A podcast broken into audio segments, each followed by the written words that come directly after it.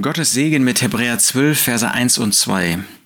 Da schreibt der Schreiber dieses Briefes, lasst auch uns mit Ausharren laufen, den vor uns liegenden Wettlauf, hinschauend auf Jesus, den Anfänger und Vollender des Glaubens. Was für eine Ermutigung für diesen Tag. Gott ruft uns auf, mit Ausharren zu laufen. Ja, der Wettlauf ist nicht ein 100-Meter-Sprint.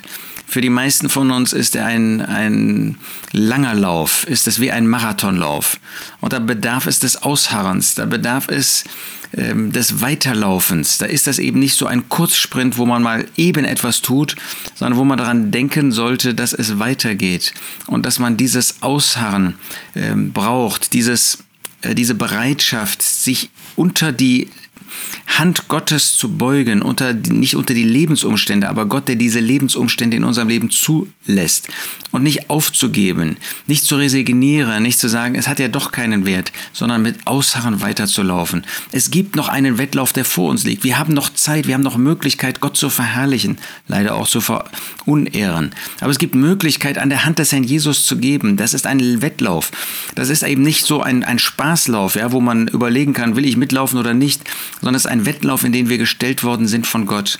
Und da bedarf es dieses Ausharrens, des Anhaltens. Da brauchen wir das Gebet und wir dürfen zu Gott beten, wir dürfen im Vertrauen zu ihm dieses Leben führen zu seiner Ehre.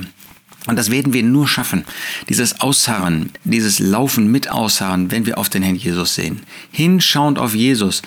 Jetzt geht es hier äh, nicht allein um den Herrn Jesus in der Herrlichkeit, das ist so, sondern wir schauen auf ihn, wie er der Anfänger und Vollender des Glaubens ist, wie er diesen Glaubenslauf hier auf dieser Erde geführt hat und uns gezeigt hat, wie das möglich ist, im Vertrauen auf Gott das Leben zu führen.